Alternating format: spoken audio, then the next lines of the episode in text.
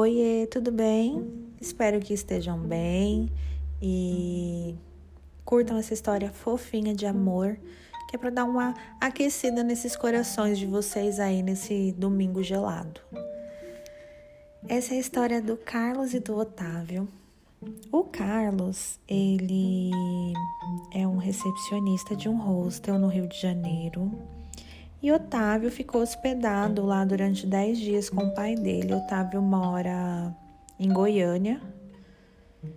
Só que assim, é, o Carlos viu Otávio, o Otávio assim chamou atenção, mas ficaram nessa aí de né, profissionalismo ali do Carlos com o trabalho dele e, e, não rolou nada. Se falaram ali aquela coisa básica, bom dia, boa tarde, boa noite, né? Se despediram quando o Otávio foi embora. O Otávio estava hospedado com o pai né, nesse hostel durante esses 10 dias e eles foram embora. E assim, ele deu uma mexida ali, sabe, com, com Carlos. E o Carlos estava trabalhando e na hora que teve ali um, um intervalinho à tarde, ele parou para dar uma procurada, né? Vamos estar tá agradecendo aí Mark Zuckerberg por essa dádiva chamada Instagram onde a gente só precisa do nome da pessoa, joga lá e encontra, né? Muito bom isso, facilita. E assim, é, meu garotinho do Rio encontrou o amorzinho dele que tava lá em Goiânia já. E eu fiquei muito feliz que eles trocaram mensagens. E assim, Carlos foi muito ali rápido, né? Já mandou logo uma DM. Chegaram bem, né? Aquela coisa comercial. E dali rolou, desenvolveram um assunto. Aí Otávio até respondeu ele com uma mensagem, falou um que tinha um moço bonito na recepção, né, e que chamou atenção, mas que ele não sabia como abordar nem nada, enfim. Aí nisso os meninos ficaram nesse amor virtual por dois meses. E Carlos foi muito sincero assim com o Otávio, falou: "Olha, não vou assumir um compromisso aqui, né? Tipo, virtual com você, a gente nem se deu um beijinho, poxa, Vamos primeiro se ver de novo, ver se rola uma química aí, depois a gente, né, vê o que faz. E assim, Carlos já estava solteiro há seis anos e estava curtindo essa vibe solteirice dele aí, né? E Otávio nunca tinha tido uma relação assim mais séria, nem nada, enfim. Nunca tinha assumido ninguém. E beleza, os dois descobriram algumas afinidades ali bacanas, vários gostos em comum e tinha um assunto assim que não acabava, né? E aí chegou aquele momento que dá aquele frio na barriga que a pessoa fala: Eu tô indo, estou indo te encontrar de novo.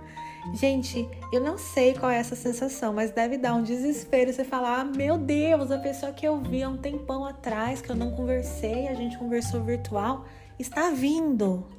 E sim, gente, Otávio foi para o Rio encontrar Carlos de novo. E os dois passaram assim um período ali muito gostosinho juntos. É, ele fala que nunca gostou de gente muito pegajosa, Carlos, né? E que com o Otávio foi diferente, sabe? O jeitinho que o Otávio tratava ele, ele, ele se sentiu muito acolhido, gostou, sabe? De receber um amorzinho assim, gostosinho. E ficaram numa boa ali. E ele falou assim que Otávio às vezes passava até o dia no hostel ali com ele, numa boa. E, e que era gostoso, ele tava curtindo, sabe, tudo aquilo. E aí, esses dois meninos maravilhosos de lindos, sim, gente, eu recebi uma foto dessas fofuras grudadinhos, sabe? Eu achei tão. Nossa. Deu até aquele calorzinho no coração. Ah, vocês vão me perdoar, eu sou romântica mesmo, quero que se dane. Achei fofo, sim eu recebi uma fotinho deles e eu fiquei tipo, ai meu Deus, que amor. E sim, gente, os meninos estão de namorinho, sabe? Estão namorando mesmo, achei fofo. Eles têm praticamente a mesma idade ali, estão na faixa etária dos 25 aos 30, né? Não vou dar a idade dos meninos aqui, mas são jovens e estão curtindo a vida, sim, estão curtindo esse momento de de encontro ali deles, né? E eu achei isso muito gostoso. E eu ouvi toda a história. E aí, por um momento, eu falei, gente, que lindo, que bacana. Mas por outro, eu pensei, nossa, isso podia ter dado tão ruim, né? porque, poxa, você passou ali 10 dias vendo a pessoa e não teve a iniciativa ali de ir falar com ela, né? E ela poderia simplesmente ter respondido, tipo, meu, você passou 10 dias comigo, já voltei para minha cidade, se toca, né? Mas não, gente, deu match, deu certo.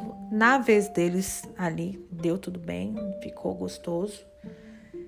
Mas e com você, sabe? Qual a garantia que você tem que vai dar certo? Nenhuma. Então, gente, por favor, se você tá aí, gosta de alguém, tá curtindo, tá gostoso, para de perder seu tempo pensando nas coisas que pode dar errado por trauma que você já teve na sua vida e no seu passado. Foda-se, sabe tudo que já aconteceu. É isso mesmo, foda-se.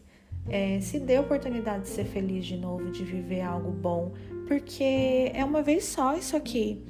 E você não sabe, né? O que se passa ali dentro da outra pessoa. A gente só sabe o que acontece com a gente. Às vezes a gente pode não estar tá pronto e, e nunca vai estar. Tá. A gente sempre acha que nunca vai estar, tá, né?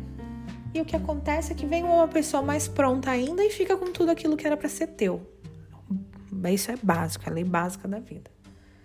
Então eu acho que quando a gente tá feliz, tá envolvido, se a gente curte, se a gente gosta, tem que falar mesmo. Eu falo, não tô nem aí não.